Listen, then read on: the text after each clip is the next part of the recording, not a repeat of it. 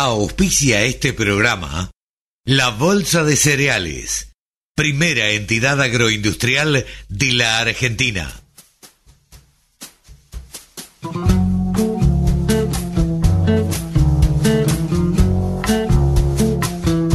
Aquí comienza Nuevos Vientos en el Campo. Hola, hola, hola, hola, ¿cómo les va? Buenos días, buenas tardes, buenas noches. ¿Cómo andan mis amigos? Aquí estamos en una edición más de Nuevos Vientos en el campo, por la radio del campo. Vamos a tener un programa hoy imperdible. Vamos a charlar con Mónica Ortolani. Vamos a hablar de la actualidad y de lo que piensan los productores agropecuarios. Vamos a hablar con Pablo Adriani, por supuesto nos va a dar la visión de los mercados. Vamos a hablar con María Eugenia Raciati, una nota que nos quedó pendiente del sábado pasado, donde se habla, donde hablamos, charlamos con ella sobre las mejores medidas y de las ordenanzas que deberían hacerse en todos los partidos sobre buenas prácticas agrícolas. Vamos a hablar con Javier Lauría, de ovinos, como siempre. Vamos a hablar con Ezequiel Cruz del Grupo Cencerro acerca de la trazabilidad, el presupuesto de la campaña 22-23, bueno, y del trabajo. Eh, y vamos a hablar también con María Silva, María Nilda Silva, una productora agropecuaria de Corrientes que cría búfalos, una de las cabañas más importantes de búfalos. Así que, la verdad, no se lo pierdan. Arrancamos de esta manera.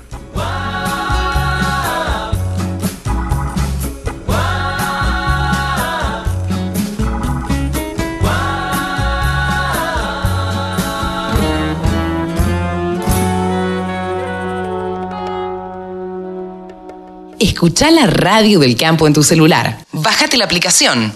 Es re fácil. Saben que la semana pasada estuvimos charlando con María Eugenia Raciati, que es ingeniera agrónoma y vive en Cañada Rosquín, en provincia de Santa Fe. Es, eh, bueno, es por esto que decidimos charlar de nuevo, porque justo en la parte casi, casi más conflictiva, polémica o como le quieran llamar, se cortó la comunicación. Ahora parece que tenemos una buena comunicación. Vamos a ver si sale enterita la nota, si no se nos corta. Hola María Eugenia, ¿cómo estás? Hola, muy bien, ¿vos? Pero muy bien, gracias, gracias por atendernos. no, eh, gracias a ustedes. Eh, yo decía, eh, bueno, que se nos había cortado la comunicación el otro día cuando yo te había preguntado justo si esta ordenanza que tienen en Cañada Rosquín eh, se podría aplicar en, todo el país. Y vos ahí me dijiste, bueno, nos vamos a meter en un tema medio complicado, pero a ver, ¿por qué complicado? Es complicado porque, bueno, en la Argentina cada provincia tiene su propia ley sobre fitosanitarios y, y bueno, en los pueblos, en, en la provincia de Santa Fe o las municipalidades y comunas, eh, por ahí se generan ordenanzas, general, eh, por lo general o, siempre, las ordenanzas, si son más restrictivas que la ley, eh, bueno, tienen más poder, ¿no? ¿Pero por qué es así? es por la ley orgánica de comunas, supongo, esa parte te la debo. pero bueno, las ordenanzas siempre y cuando sean más restrictivas que la ley, o sea, que tengan cosas que, que mejoren, por decirlo de alguna manera, la ley, claro. Eh, bueno, se trabaja sobre la ordenanza. Okay. Hay muchas comunas que, o municipios que dicen, bueno, eh, nos acoplamos a la ley 11.273. Claro. El tema ahí un poco está es quién ejerce el poder de, cumplimiento de la ley, ¿no? Entonces, bueno, las comunas se arman de estas ordenanzas que les permite eh, el control, ¿no? Porque bueno, convengamos que en el caso de los fitosanitarios, el organismo de control em, son provinciales y bueno, no pueden llegar a controlar que esté todo, que se haga según la ley. Por ahí se manejan sobre denuncias y bueno, es como que siempre en este país nos falta un poco el poder de policía, ¿no? Sí, claro. las cosas como correspondan. Claro. Eh, eh, habíamos estado charlando la semana pasada con María Eugenia Raciati, como les decía, en un comienzo, sobre una eh, em, ordenanza sobre el uso de fitosanitarios, un tema tan, tan polémico acá en, la Argentina. y la pregunta concreta es, a ver, ¿se podría aplicar tal cual está hecho esto en Cañada Rosquín? ¿Se podría aplicar a nivel país? Sí, habría que, que, deberíamos trabajar como país, ¿no? No como provincias especiales. Sí, obviamente que a lo mejor algunas provincias en lo que es la producción tienen producción distintas distintas producciones, ¿no? Pero bueno, creo que nos debemos un debate de esa naturaleza porque si no todo esto hay mucho ruido en la línea. Eh, imagínate, cada provincia tiene su ley, cada municipio comuna tiene su ordenanza. Entonces, bueno, llega un punto que si vos te estás mudando, por ejemplo, de Santa Fe a Córdoba, ya ahí rigen otra, otras leyes. Y, bueno, ahí no estamos trabajando como, como un equipo, ¿no? Eh, sino como un grupo de personas, de productores o de ingenieros agrónomos. Entonces, creo que ese debate se debe a nivel nacional. Eh, a sabienda ¿no? Que, que, es un país donde, donde la producción agropecuaria es un bastión muy, muy importante. Claro, claro. ¿Y, y crees que, a ver, porque vos sos una mujer interesada en todos estos temas, ¿y crees que, eh, que en algún momento se puede llegar a dar, que nos pongamos de acuerdo a nivel país? Y yo aspiro que sí, siempre fui una soñadora. no, no, una cosa es lo que uno aspira eh, y otra cosa es lo que se puede dar. Es la posibilidad. Claro. Eh, a ver, yo creo que, que, que los gobiernos de turno o, o, los funcionarios de turno a quien le competen estas acciones eh, deberían aprender a escuchar todas las partes, ¿no? En todo este, este derrotero que, que, hicimos acá en Cañada Rosquín y en otras localidades donde me han llamado, uno ve que a veces se escucha el que más grita. Sí, claro. Y, y bueno, entonces también, en base al desconocimiento de muchos funcionarios, eh, toman eh, acciones o resuelven cuestiones en función de esto, ¿no? De, quién pisa más fuerte en ese momento. Con lo cual, eh, no solamente en, en, esta en esta ley, sino en muchas otras cosas pasa lo mismo. Y bueno, tenemos un país tan diverso, con, con, con tanto tipo de producciones, con tantas localidades pequeñas, medianas, grandes, con distintas eh, idiosincrasias de cada localidad, ¿no? Entonces, bueno, sí, nos debemos una escucha entre todos de, de, partes, ¿no? por todo lo que implica para, para el país, para la salud y para, para la producción, para todos. Sí, claro, para que todos estemos tranquilos de un lado y, y de otro. Claro, eh, Los que están a favor del uso de fitosanitarios y los que están en contra, digamos, ¿no? No, es que yo no creo, yo sí creo que está la parte que está en contra. No creo que esté la parte que esté a favor. O sea, no, acá no es que uno esté a favor del uso indiscriminado. Por eso te digo de lo de la escucha. O sea, mm, creo que, que los que estamos en este tema o que hemos transitado este camino porque nos tocó en el trabajo, porque es nuestra profesión o por diversas cuestiones o porque son productores, eh, son, son cosas de necesidad no es que es por un gusto. Y eh, lo mismo pasa con las producciones hortícolas, lo mismo pasa por, con la fruticultura, que son las economías regionales. Entonces no es que uno esté a favor o en contra del uso o no uso. Uno está a favor del uso correcto y de las buenas prácticas agrícolas para tener una producción que pueda rendir en función de la necesidad de alimentos. Entonces, la, discusión es mucho más grande. Claro. Eh, eh, sí, yo, yo entiendo a lo, que te referís. eh, tenemos un país diverso, tenemos la horticultura, la fruticultura, peras y manzanas en el sur, las vides, hay, hay, olivos o lo que sea donde se usan productos. Ahora, ¿crees que nos vamos a poner de acuerdo? ¿Crees que, que en alguna oportunidad quienes están en contra del uso de productos fitosanitarios van a ceder esto? ¿O van a poder escuchar? Es que yo creo que para, para estar en contra o a favor, tenés que tener un argumento eh, con fundamento.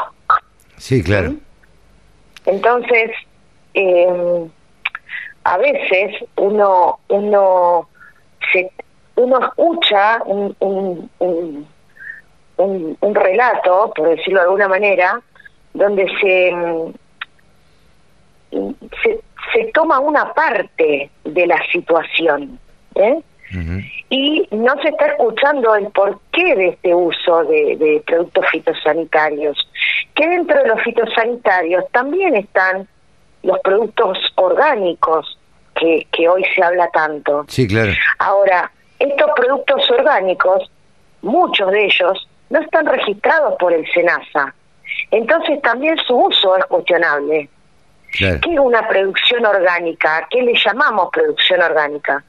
Mira, yo el otro día, mm, mm, viste, en Instagram aparecen este comercios y, lugares donde venden distintos artículos y entre ellos ve uno que dice semillas orgánicas. y no estaría entendiendo. ¿Está? La verdad no queda claro. Se pone de moda una palabra o vas a la ciudad y dicen pollo orgánico no, no, o sea, son, son cosas de impacto. Y en este país así estamos por las cosas de impacto que no se piensan y no se analizan. Sí, estoy totalmente de acuerdo. Este, este pollo orgánico, hmm. ¿quién me asegura primero que es un pollo orgánico?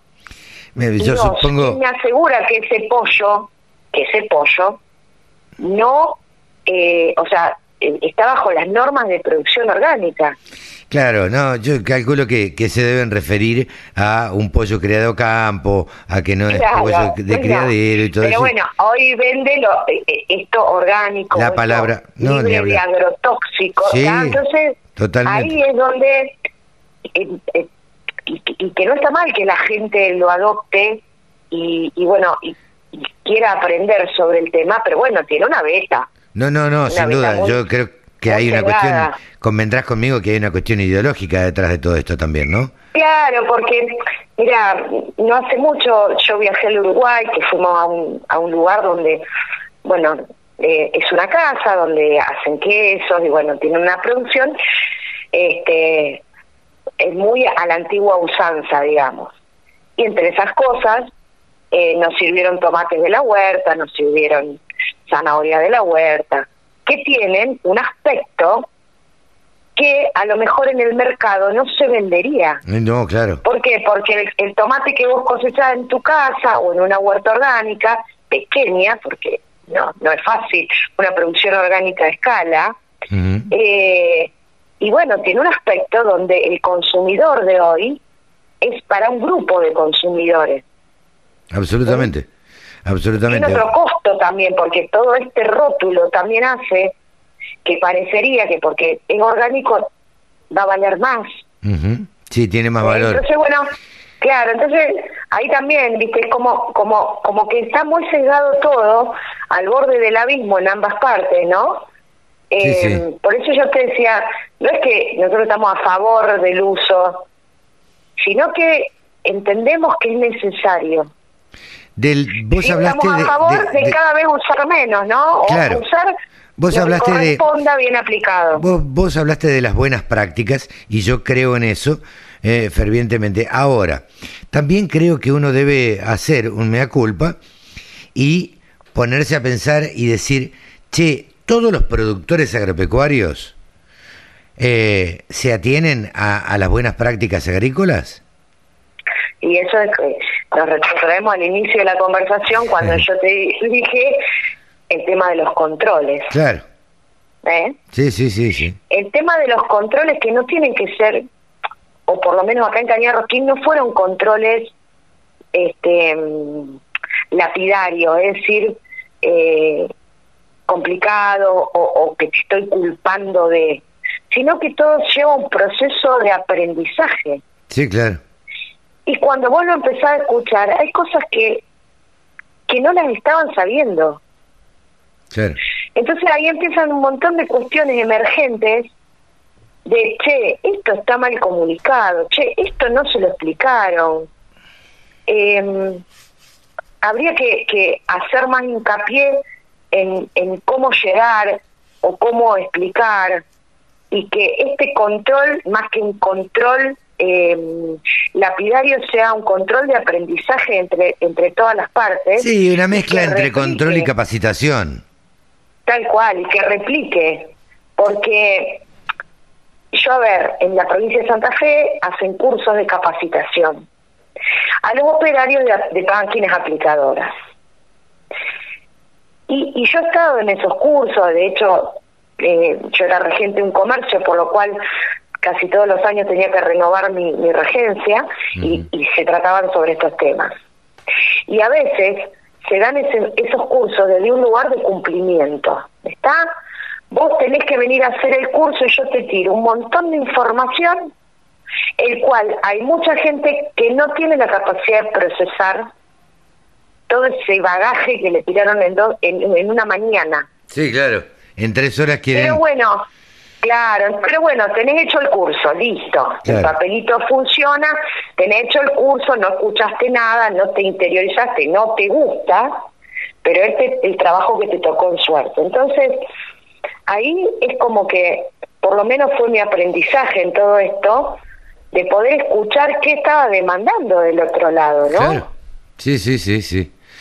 Eh, María Eugenia, yo la verdad es que fue una charla muy agradable. Terminamos la, la charla, concluimos la charla de, del sábado pasado y, y bueno, quería eh, terminar y redondear este tema, básicamente para que no quedara en el aire, que quedara este más o, más o menos cerradito, ¿no?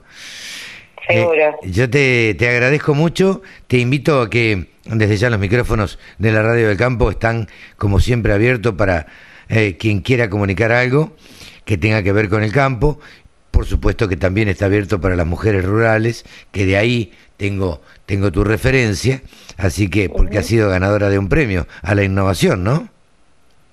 Sí, que tiene que ver con, con cómo, cómo, cómo se ideó todo esto y, y cómo se fueron limando las aristas de todos quienes pertenecen a un municipio comuna eh, y pensar eh, más allá de que esto fue específico por el uso de fitosanitarios, en todas las áreas sentarse a pensar cómo queremos que sean nuestros, nuestras ciudades o cómo queremos que sean nuestros pueblos.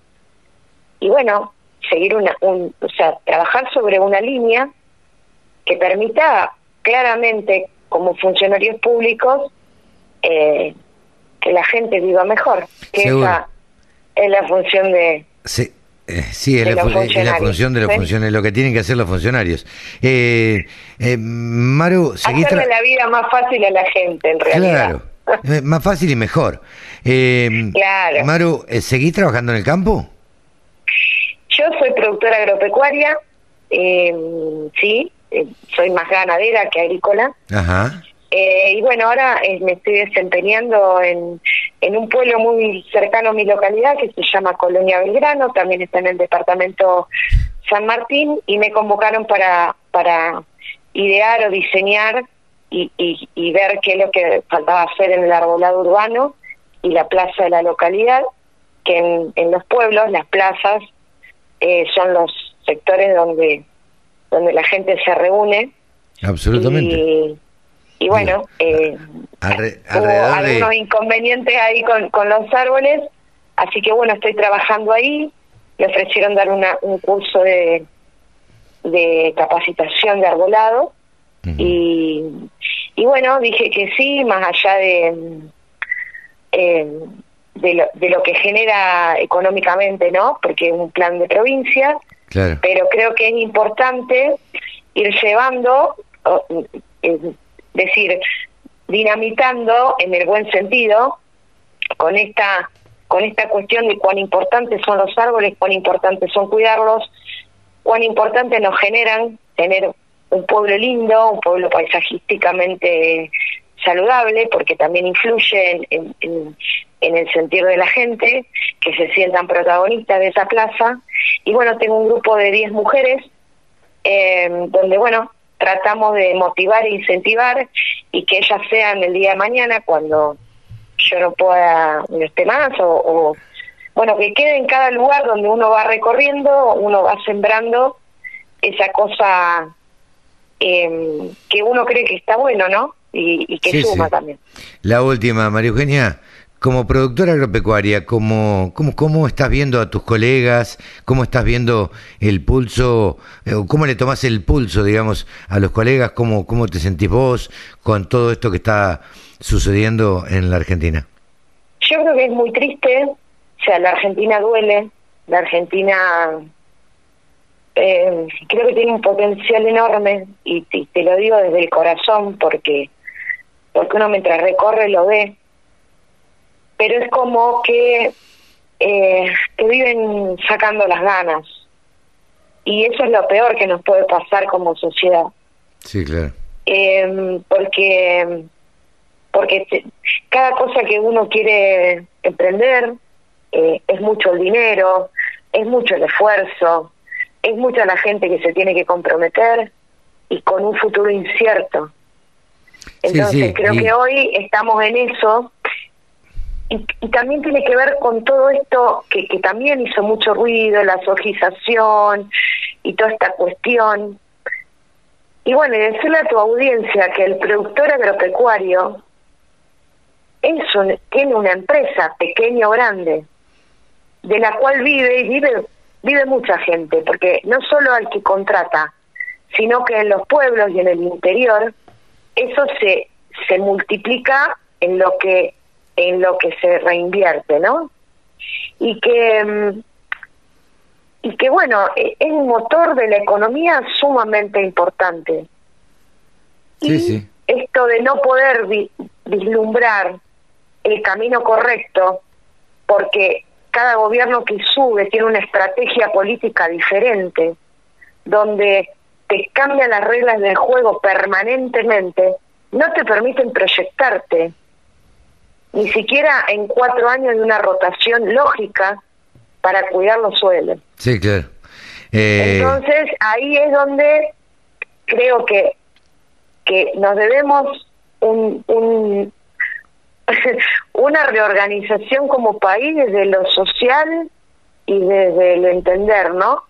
Eh, y bueno, eh, así lo veo yo, eh, siempre hay un sector más castigado, nunca el campo pudo trabajar, digamos, todas las, las especialidades o los productos tranquilos sino que bueno, en un momento fue el tambo, en otro momento fue la soja, en otro momento fue la carne, en otro momento fue la cría, en otro momento son las economías regionales, y es como que siempre se trabaja arriba de un polvorín. Sí, sí, sí, y, bueno, trabajamos eh, sin reglas claras, entonces al no tener reglas claras...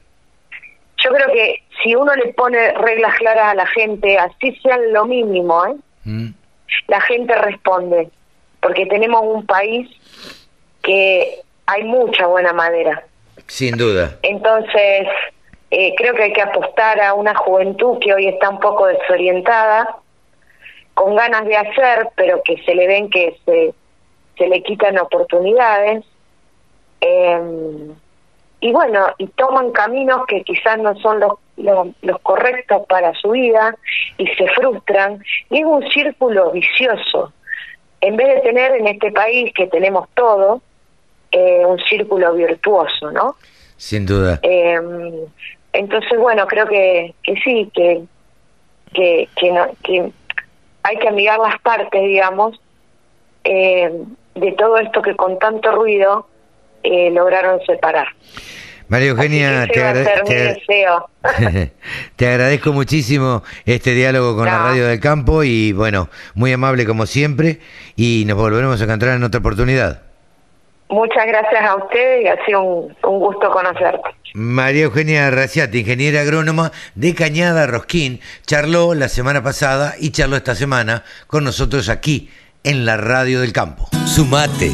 Entre todos hacemos la mejor radio, la Radio del Campo. En Galicia buscamos impulsar la evolución de la agroindustria en cada paso. Por eso, te ofrecemos la nueva financiación concesión de Forward 100% online para que elijas entre los cuatro corredores de granos más grandes del país. Ingresa a bancogalicia.com barra rural y entérate más. Galicia, siempre junto al campo. Con la NS4621 i Pro STS, estamos cerca con la mejor opción para planteos de alta productividad y un paquete tecnológico para el control de las principales problemáticas del cultivo. Con soja nidera, estamos cerca con un portafolio renovado para tu lote. Estamos cerca. Estamos siempre. Nidera Semillas. Crecemos juntos. Todos los días tomamos miles de decisiones. Las más importantes son las que tomamos cuando pensamos en los demás. En Bayer, innovamos para que cada día podamos tomar más y mejores decisiones para cuidar nuestra salud y cosechar un futuro más sustentable. Y eso es bueno. Bayer, cuidemos lo bueno. Juan. Se acerca una nueva campaña y estás pensando en la planificación, el monitoreo del lote y el control de malezas. En Nutrien estamos para asesorarte y acompañarte en cada momento. Muestreo de suelos, monitoreo permanente del lote, aplicación de productos y la más alta tecnología a tu alcance. Las mejores soluciones del mercado con la experiencia y calidez de nuestra gente. Hace como Juan. Asesorate con Nutrien Ag Solutions y lidera tu lote. Agricultura, ganadería, semillas, razas, precios, tecnología. Toda la información en la radiodelcampo.com. Javier Lauría, saben ustedes que es el periodista dedicado en la Argentina a entender, explicar y dar las noticias de ovinos. Eh, está, por supuesto, casi, todo, casi todos los sábados, todos los sábados con nosotros y siempre tiene alguna novedad. Hola Javi, ¿cómo estás? Carlitos, qué placer saludarte, qué gusto, ¿cómo andás? Igualmente, muy bien, por suerte, trabajando, trabajando y trabajando, que es lo que uno, lo único que uno sabe hacer. Eh, pero el tema que nos ocupa eh, son los ovinos y vos, a, lo que estás ocupado en estos días, es a las charlas que va a dar Modo Ovis y que la verdad que han despertado una expectativa eh, pocas veces vista. La verdad que estoy sorprendido y gracias por preguntarlo eh, sorprendido por, por muchas razones, porque es darle continuidad a un proyecto que arrancó casi de casualidad, podríamos decirlo. ¿Ah, sí? Porque, claro, porque esto arrancó, ¿te acordás en las charlas eh, del 2020? Sí.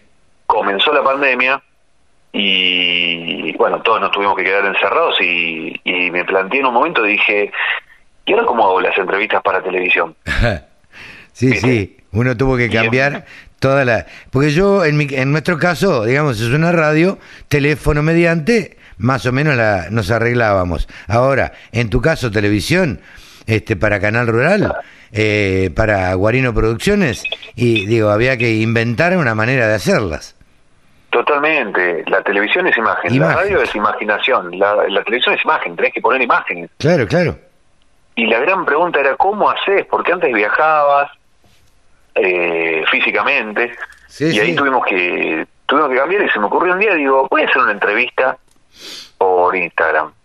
Claro. A ver cómo sale. Un vivo de Instagram. Entrevisté a uno. Claro, un vivo de Instagram. Entrevisté a uno. Y la gente se enganchó y me empezaron a seguir. Y digo, entrevisto a otro. Y empecé a preparar los martes, primero los lunes y jueves. Después me di cuenta que los lunes llegaba como muy o sea, llegaba con lo justo, entonces empecé a hacerlo martes y jueves. Y después de 70 entrevistas, eh, dije, esto hay que darle continuidad. La gente por algo se suma, porque quiere aprender, quiere sumar conocimientos. Sí, quiere aprender, quiere informarse, quiere estar al día, quiere saber cuáles son las únicas, las últimas novedades en genética, quiere, en fin, eh, quiere saber de todo la gente hoy en día y lo tiene a la mano.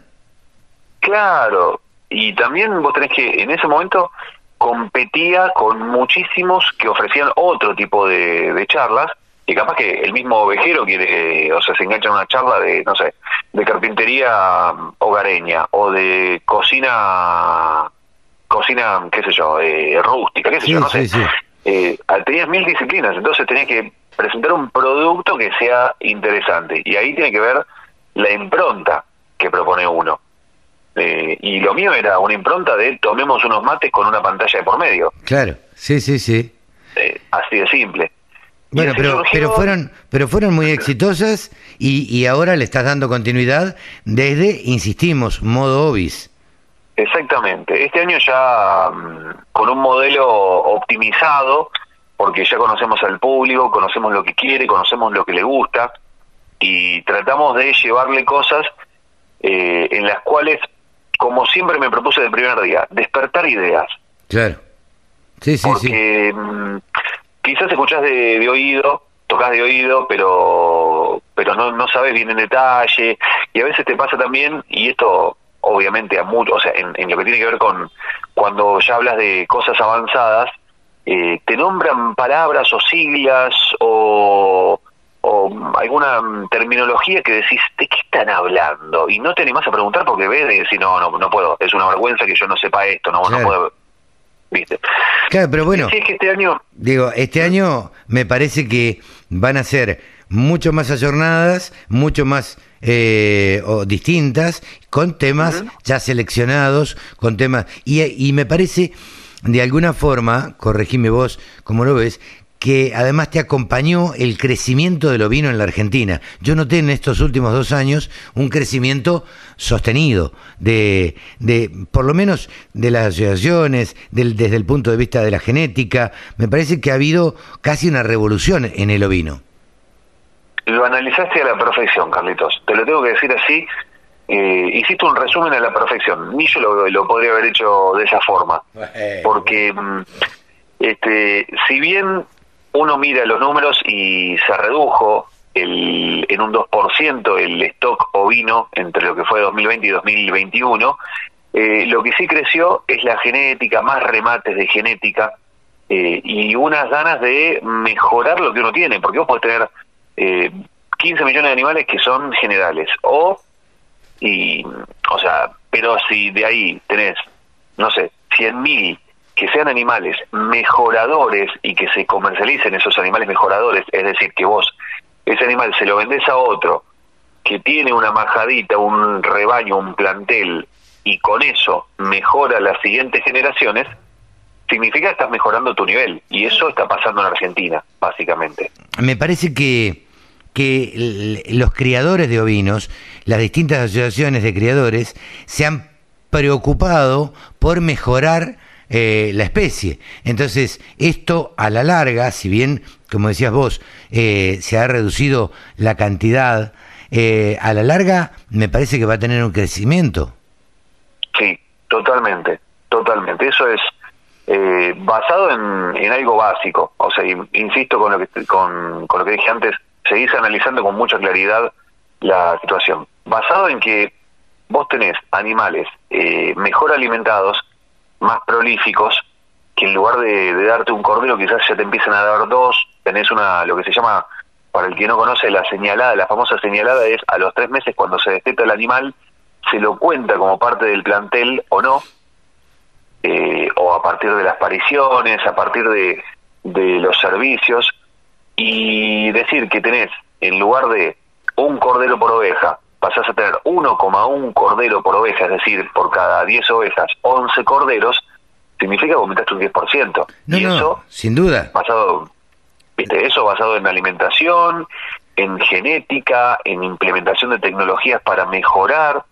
Es mucho. Te, te pregunto desde el desconocimiento, vos sabés que yo desde ahí pregunto, ¿cuál es la raza? Te voy a meter en un brete, ¿cuál es la raza que eh, genera mayor cantidad de melliceras, de ovejas que paren mellizos? Eh, Pampinta. Ah, mira. Así. Qué grande. te lo digo. Qué grande, me la respondiste al toque. sí, porque es una raza que de hecho, o sea, tiene que ver también con la zona en la que está la Pampinta por lo general, porque a buena alimentación, mayor prolificidad y mayores posibilidades. Te iba a decir, la alimentación tiene que ver, ¿no? Totalmente. La pampinta es una, una raza, para hacer un resumen, es una raza que resulta de la cruza entre, o sea, en diferentes proporciones, entre lo que es la frisona y la corriel. Ah, eh, entonces, ya de por sí la corriel es una es, una raza que es súper madraza, o sea, pero aparte de la forma en que los cría, los vigila, es no es súper protectora, pero es muy protectora de sus corderos y, y además venir de una cruza con frisona, que es una raza lechera, eh, te da un mayor porcentaje, no solamente de nacimientos, sino también de señalada, porque esos corderos van a estar bien alimentados. De hecho, la pampinta es una raza que que te da trillizos, cuatrillizos y han habido eh, también quintillizos. Solo que quintillizos ya es un problema, porque la oveja tiene dos ubres. ¿Cómo? Claro, la oveja tiene dos ubres, entonces puede darle de, tomar a dos, a cuatro, pero ya el quinto queda muy rezagado y tenés Lo creas dos como o tres corderos, claro, dos o tres corderos que se aguachan y si tenés muchos así, eh, tenés que tener un control más riguroso, un cuidado mayor. No todos los, o sea, si bien muchos eh, criadores eh, toman el rol de, criarlos, o sea, a los corderos guachos, no todos están en condiciones de criar corderos guachos eh, con el mismo crecimiento que un cordero que está al pie de la madre permanentemente. O sea, con el paso del tiempo, si vos no le das un buen suplemento eh, en caso de que no, no tome calostro, que son las primeras 24 horas o primeras 24 a 72 horas. Si vos no lo alimentás con un buen sustituto lácteo, ese cordero al cabo de tres meses lo vas a ver que es más chiquito claro, y lo puedes seguir alimentando, todo depende de lo que busques. No va a tener el mismo desarrollo. Eh, Javi, ¿cuándo, es la próxima charla o la primera charla modo bis? El 12 de abril, el martes, en cuatro días, 12 de abril a las 19 horas. Perfecto. Ahí estaremos entonces escuchando. Nos queda un tema que habíamos propuesto para charlar hoy, pero te lo propongo para eh, el sábado que viene. Hablar de perros. ¿Te parece? Sí, sí, perros arrieros. El título es Competencia de perros pastores, para decirlo así. Mira vos, ¿hay competencias también? Súper interesante, hay competencias regionales y mundiales. Es mm, fabuloso. Lo estoy eh, asociando como cuando ves el festival de, de Jesús María o alguno de esos cuando tienen que reunir las tropillas, el, el, famoso, la famosa competencia que se hace este de, de la parte campero, por ejemplo. ¿Cómo? En la parte campero que se hace en muchos lugares. También, también en la parte campero. Digo, en este caso es competencia con, con, con el trabajo que hacen los perros. Exactamente. Eh, ¿Te parece que lo charlemos el sábado que viene? Dejemos ese tema para la semana próxima. Y el 12 nos encontramos en modo Obis en Instagram, ¿te parece? Con mucho gusto estaré esperando. Un gran abrazo. Javier Lauría ha pasado por la radio del campo, el periodista que más sabe. El sector que más ingresos le genera al país se merecía tener una radio. www.laradiodelcampo.com Consignataria. Sello de confianza. Food Consignataria sigue creciendo. Abrimos una nueva tienda en Peguajó con nuestro representante José María Pallero. Food Consignataria es innovación y servicio. Y con 50 años de experiencia garantizamos un proceso transparente y dinámico. Acércate a Food Consignataria Peguajó porque producir, comprar y vender con nosotros es negocio. Food consignataria. Sello de confianza, Food. Conocenos en González del Solar 1245 o www.trayfood.com.ar. Asfalto, arena, barro o nieve. La Amarok B6 con 258 caballos de fuerza, nació lista para todo. Y en donde la necesites, vas a poder sentir toda su potencia. Subite hoy a una Amarok V6, la pickup más potente del segmento y con la mejor garantía del mercado. El sector agroindustrial es el que más mano de obra ocupa en la Argentina. Nos merecíamos una radio www.laradiodelcampo.com. Ahora estamos comunicados con Ezequiel Cruz. Ezequiel Cruz, cada tanto lo consultamos porque, bueno, tienen eh, el grupo Cencerro, ya son como 10 personas, me dijeron, me contó un pajarito que han incorporado gente, que se están agrandando. Hola Ezequiel, ¿cómo andás? ¿Cómo estás, Carlos? Un gusto hablar con vos nuevamente. Bien, bien, por suerte, aquí estamos. Y bueno, siempre nos gusta charlar con ustedes para que, bueno, nos den la visión de cómo, de cómo están viendo la situación del país, qué temas están tratando, por, por qué temas los convocan. Están, eh, están gestionando eh, más de 80.000 hectáreas en nueve provincias. Esto es muy importante. Contanos un poquito. Sí, la verdad, bueno, Carlos, nosotros eh, siempre hemos charlado con, con vos desde, desde los inicios, allá a fines del 2018, principios del 2019, siempre siempre cada un par cada par de meses nos, nos, juntamos, charlamos y bueno, vamos contando acerca de cómo cómo venimos nosotros y también cómo vemos la situación en el país. A ver, grupos en cerro, como mismo decís, se viene expandiendo, hoy ya son 80.000 las hectáreas que, que venimos gestionando, que venimos haciendo gestión económica financiera, las recordamos ahí a los que a los que se sumen, tal vez a los que no nos conocen nunca nos escucharon, nosotros acompañamos a los productores agropecuarios eh, con herramientas de gestión económica financiera como son presupuestos, flujo de caja, tableros de control, eh, y justamente los acompañamos a tomar eh, mejores decisiones y sobre todo oportunas. Hoy lo que nosotros estamos viendo en la diaria, sí, en estas en estas semanas, es que se está trabajando, se están trabajando puntualmente dos situaciones que son que atraviesan toda la campaña, ¿no? Lo primero es la cosecha de la gruesa. Administrativamente ahí hay eh, un montón para trabajar, un montón de información para recabar, para que justamente el productor pueda hacer una auditoría de todo lo que está trillando eh, y, la comparativa con la liquidación de los granos, ¿no? Esto a veces pasa muchísimo en las en las empresas en donde las liquidaciones, las cartas de exporte quedan en la guantera de la camioneta. Bueno, hay que sistematizar y ahí el empuje de cerro o el consejo es hay que sistematizar, hay que trabajar en el Excel, en el software de gestión que se tenga, pero bueno, son temas que no se lo pueden pasar. Y el segundo punto, Carlos, es el presupuesto de la claro, 23. La campaña que viene. Totalmente, es momento de definir insumos, sabemos que los precios están están eh, por las nubes, también los precios de los commodities están por las nubes, es un año complejo, es un año que, que nadie esperaba, tiene que ver mucho con la coyuntura internacional, con, el tema de, la guerra, ¿no? Como, como todos saben. Eh, pero bueno, es momento de sentarse, de afinar el lápiz, de, diseñar cuál es el esquema productivo de la empresa, de diseñar las unidades de negocio que se van a ejecutar esta campaña y de darle para adelante. Claro, claro. Hay otro tema que me interesa charlar, Ezequiel.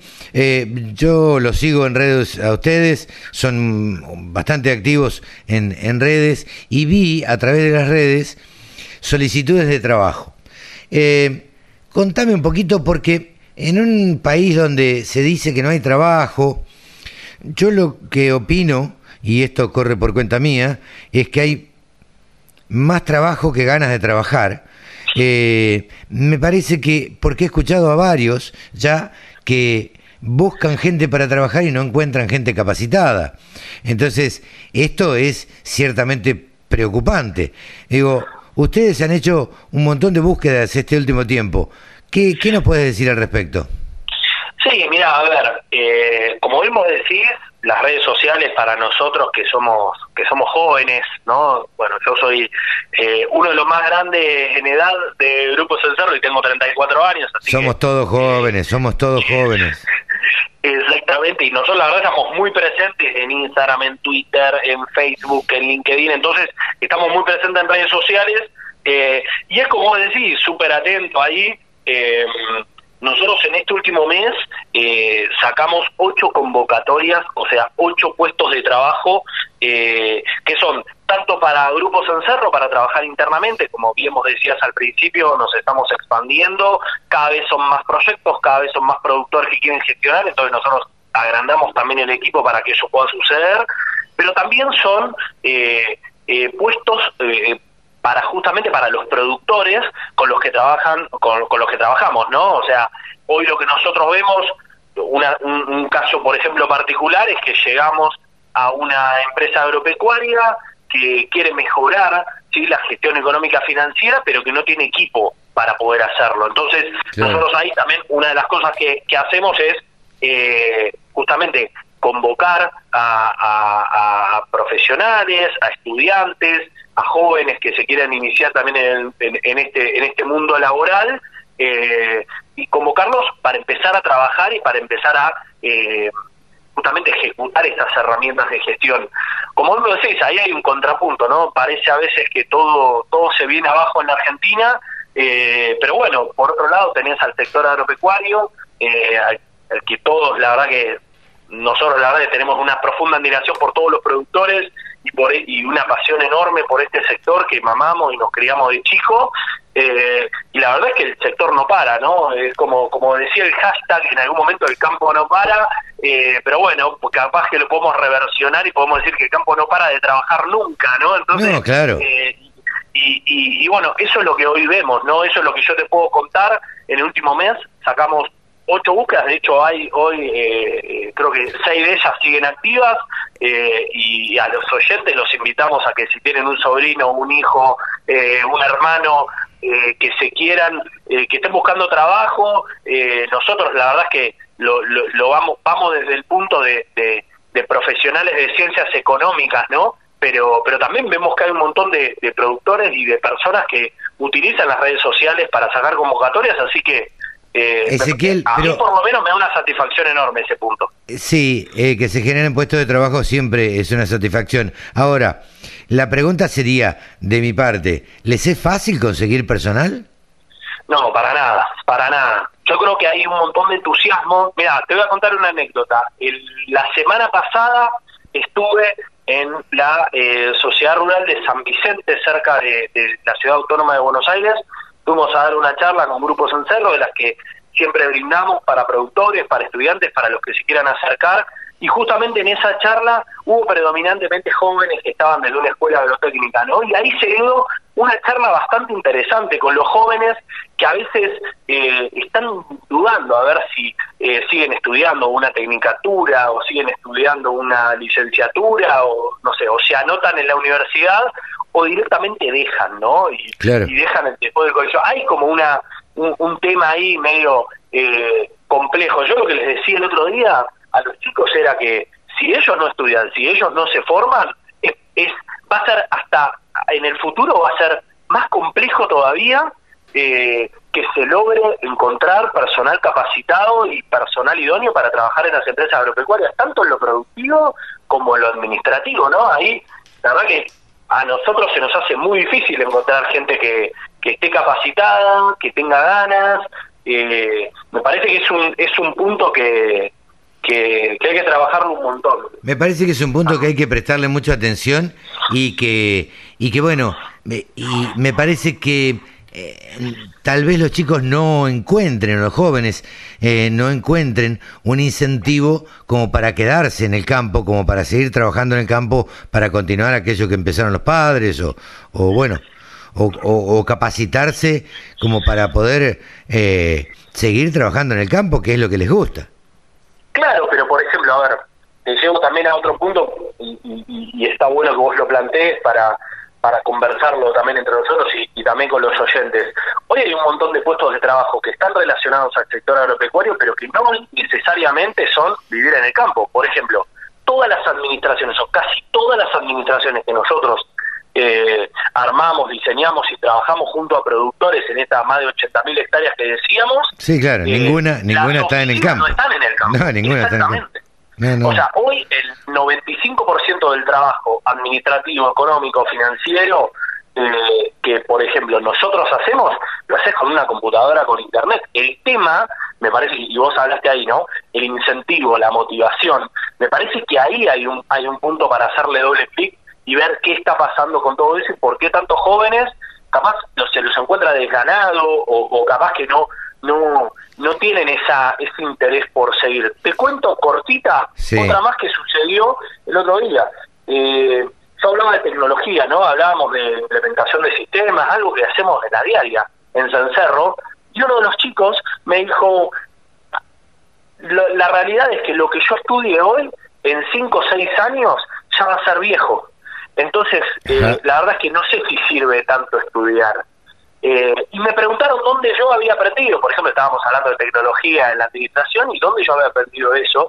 Y me dijeron, ¿vos capaz que en la universidad estudiaste esto? ¿O cómo fue? Y yo les contesté justamente que la universidad a los chicos le da la llave de la biblioteca. Eh, la universidad no te da todos los contenidos. La universidad te da, y esto recuerdo me lo dijo un, ingeniero agrónomo eh, Piazza, eh, en, la Universidad Argentina de la Empresa, que fue la universidad donde yo estudié, él nos decía siempre que la universidad te da la llave de la biblioteca, no te da todos los contenidos. Sí, claro, no. No, no, no. Pero ¿qué pasa? Pero la universidad te da esa, esa sabiduría, esa, te envalentona para que vos abras esa biblioteca y vayas a buscar el libro o el contenido o el conocimiento que capaz no tenés y querés adquirir o que capaz querés reforzar. Eh, pero bueno, me parece que un poco por ahí el tema, ¿no? Sí, yo creo que, creo que hay que prestarle atención a esto de, de, las vocaciones, a esto de los jóvenes que se queden en el campo trabajando y, y la forma de que se capaciten, la forma de que eh, les lleguen los conocimientos y puedan continuar de una manera mucho más tecnológica. Yo tengo una teoría que es que eh, me parece que la pandemia ayudó, esto lo estoy charlando con vos, la pandemia ayudó a que los chicos se queden más en el campo porque se dieron cuenta que si tenían una buena conectividad podían continuar con la facultad, podían ayudarle a sus padres en las tareas, en cualquier tarea del campo, desde manejar un tractor, una cosechadora o lo que sea. Este, y, me parece, tengo, tengo esa sensación, me parece que eh, sería un punto, diría, de los pocos beneficiosos de la, de la pandemia. Totalmente, creo que es ver el vaso medio lleno y como en todos los aspectos eh, está bueno, ¿no? Está bueno eh, ver, el, ver el vaso medio lleno. Yo volviendo al punto y volviendo al tema, Carlos, creemos que para justamente dar un salto hacia adelante, la forma de administrar eh, las empresas agropecuarias necesitamos estos talentos, necesitamos a los jóvenes que se formen, que son nativos digitales, que pueden eh, incorporar tecnología y procesos de forma mucho más rápida que, que, capaz que una persona que ya viene en una curva ya descendente en su carrera laboral, me parece que es un, un, gran incentivo, por lo menos lo que, lo que el otro día les comentaba a los chicos ahí en San Vicente era eso, ¿no? Que, que se pongan porque la realidad es que los necesitamos a todos y, ojalá ese sea el incentivo. Volviendo al punto de, de, Grupos en Cerro, desde nuestra perspectiva, eh, como siempre lo decimos ahí en, en, nuestra cuenta institucional de, de, Twitter, no vamos a parar hasta que hasta, hasta que cada empresa agropecuaria de la Argentina pueda que quiera hacer gestión pueda tener un aliado como para poder hacerlo, ¿no? Y, bueno, se vienen tiempos turbulentos como siempre lo fueron en la Argentina. Sí, claro. El tema es que ahora, bueno, tenemos la tecnología mucho más accesible como para poder capear ese temporal de una manera un poco más analítica, ¿no? Sí, más analítica, más ordenada, más prolija y que en definitiva esto hace que, eh, que sea más productiva una eh, un, un, un productor agropecuario, una unidad productiva, digamos, ¿no?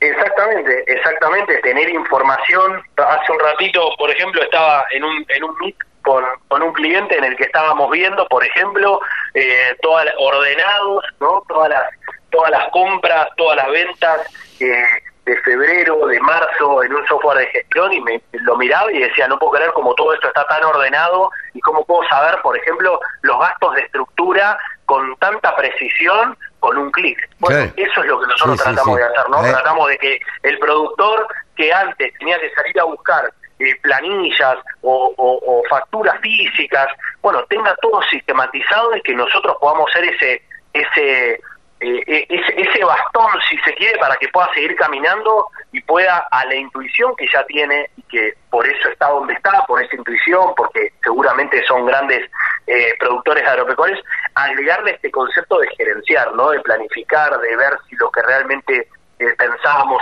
sucedió. Me parece que todo ese agregado de valor es lo que termina justamente aportándose en Cerro y bueno, eh, esa es la esa es nuestra actitud no el poder estar eh, a disposición para los productores que quieran empezar a trabajar con estos nuevos modelos que, que, se vienen y muy muy fuertes hoy en la Argentina y qué grupo Cerro les propone Ezequiel te agradezco muchísimo esta charla con la radio del campo por favor, Carlos, te mando un abrazo grande y hasta la próxima. Un abrazo grande, saludos a todo el equipo. Ezequiel Cruz, uno de los titulares del Grupo Cencerro, aquí en los micrófonos de la Radio del Campo.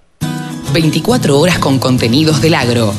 Llegó la radio del campo. Mónica Ortolani es titular de tónicaonline.com.ar y además es contadora y además es coach y siempre charla con nosotros y tratamos de analizar temas de coyuntura, temas que le están pasando al productor. Ella vive en Junín, es de Vigán, provincia de Santa Fe, y siempre charla con nosotros. Eh, a veces un poco más animada, como todos, y otras veces un poco más desanimada.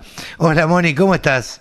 Hola, ¿cómo estás Carlos y toda la audiencia? Un placer como siempre estar con ustedes y bueno, y encontrar un poco entre todos la manera, ¿no? Para apoyarnos y en un contexto, viste que la verdad que el productor eh, y bueno, y mi marido que es que es contratista rural es un contexto muy complejo porque básicamente eh, no, bueno, no hay gasoil para cosechar. El tema del día, el, tema de estos días eh, está siendo el combustible. El combustible para los camiones para llevar el cereal al puerto y el combustible para los que trabajan como tu marido, como contratista, para ponerle a la cosechadora, al tractor, a... Bueno, todo se mueve con gasoil. Sí, así surgió ahora una nueva cotización. Vamos a tener que empezar a mirar el gasoil blue. Así que eh, en Río Cuarto está cotizando 195. O sea, 190, algunos 190, 180, lo más bajo que puedo conseguir en algunas, 170, pero recordemos eh, como que bueno, ahora si lo querés, si digamos, si lo querés, tenés que pagar esto. Con lo cual, imagínate que para los contratistas rurales, si a lo mejor antes habían fijado una tarifa, van a tener que renegociarla porque no te cierra ningún número. No, sin duda. Eh, pero más allá de más allá de eso, creo que también está bueno que dentro de todo en las en algunas localidades algunos productores que estaban un poquito más preparados están tratando de encontrar la manera aunque también eh, sabes que hay faltantes de, de silos bolsas eh, porque bueno no hay no hay combustible también como para poder producirlos. Bueno, eh, eh, bueno la, escasez, eh, eh, Moni, me parece que la escasez es de energía, lo hablábamos fuera de micrófono, de energía, pero de energía de todo tipo. Exactamente, con esto arrancamos el año pasado, ¿no? donde esa crisis energética afectó la logística internacional, ¿te acordás? Y afectó la, provisión de fertilizantes, que ya habíamos empezado a hablar de esto el año pasado. ¿Te acordás cuando dio el primer salto por allá, julio, si mal no recuerdo, de, de el gran salto de fertilizantes por esa ese esa problemática en la matriz energética que hoy se agravó por el conflicto eh, Rusia-Ucrania. Entonces vos fíjate que hoy el tema es la energía, el poder está en quien posee la energía y vos fíjate que, bueno, hasta los europeos por el miedo a lo mejor a que Rusia les cierre la llave del gas y no puedan calefaccionarse, eh, es como que hasta eh, eh, dudaron y siguen dudando de cómo manejarse con la política internacional. Pero está afectando a los fertilizantes y hoy es una preocupación de agenda internacional la provisión de alimentos que es la energía que necesitamos para sobrevivir como humanidad. Sí, sí, como, Entonces el problema es la energía. sí, la energía también que tendrían que ponerle nuestros gobernantes para tratar de solucionar problemas, ¿no? Exactamente, energía, llegó falta, bueno, de, a la dirigencia en su conjunto, ¿no? Porque creo que acá no es solamente política, es sindical y también empresaria, porque también eh, hay que reconocer que también em, a nivel dirigencial creo que no se han puesto todas las energías con una mirada más sistémica ¿Mm? Sí, claro. Con una mirada que cada uno no esté mirando su ombligo a ver qué tajada saca o en los precios cómo los podemos intervenir, cosa que después siempre el, pato de la boda termina siendo el productor. ¿no? Sí, sí, sí. Eh, Porque en definitiva, Mónica, siempre termina eh, el productor pagando el costo eh, de lo que sea, del aumento de retenciones, de lo que sea, lo termina pagando el, el productor. Te cuento que tenemos un programa en el día de hoy lleno de mujeres. Lleno de mujeres. Ay, pero qué buenas noticias. Mira, hablamos con, te voy a contar, te va a interesar una de las mujeres rurales, María Eugenia Raciati, que ganó el premio de la innovación, vive en Colonia Rosquín, en, en Santa Fe. Y, y, es una eh, mujer muy andariega que es productora agropecuaria también, pero además ha hecho varios desarrollos en, en localidades de ahí, eh, por el tema árboles.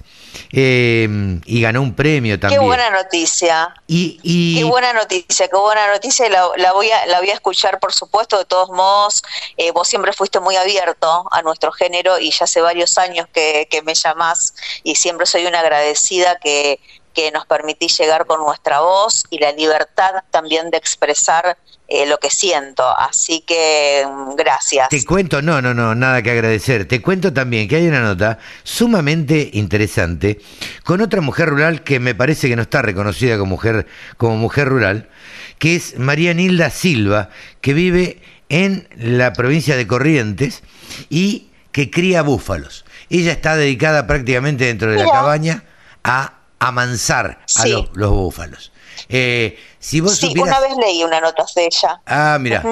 este, la verdad es que tienen el primer em, centro de, a ver, el Centro Integral de Inseminación Artificial Bubalino. Eh, me pareció muy interesante la, la nota, eh, o por lo menos hacerle una nota, charlar con ella y que nos cuente. Hace seis años que prácticamente no va a la ciudad, viviendo a 108 kilómetros de la capital de la ciudad de Corrientes. Y, y, bueno, y vamos a charlar con ella. Pero te lo quería contar así como para que eh, tengamos, eh, nada, sepamos de qué vamos a hablar en, en el programa. A mí me, me, gusta contarles a, a, los, a los entrevistados de qué vamos a hablar, de qué se trata. Así que este... Nada, quería contarte esto y este nada, y sigamos charlando de lo que estábamos charlando, que lo que nos ocupa es la falta de energía. Qué grande, Carlos, grande. Bueno, eh, qué grande, bueno, eh, ocupándote de la energía femenina, ¿no? De la energía de estas mujeres que se animaron a cambiar cosas. Pero totalmente. y, a emprender cosas que mm, pioneras, ¿no? Y que han sido visionarias y que han sido perseverantes eh, y que han tenido conversaciones consigo mismas y, e inquietas ¿no? para transformar sus entornos y dedicarse a producciones que seguramente más de alguno le habrá dicho estás loca, ¿qué te vas a dedicar a esto? ¿no? ¿Qué te vas a meter acá? Eh, sí, sí, no, terrible. Eh, pero, pero la verdad es que esa energía femenina eh, que, que vos decís y que está empezando a a ser valorada, a ser este, reconocida, eh, a mí me parece sumamente importante. Eh, pero bueno, como te decía, la coyuntura es otra, estamos todos abocados a que se solucione este conflicto eh, para que pueda, pueda haber un gasoil razonable.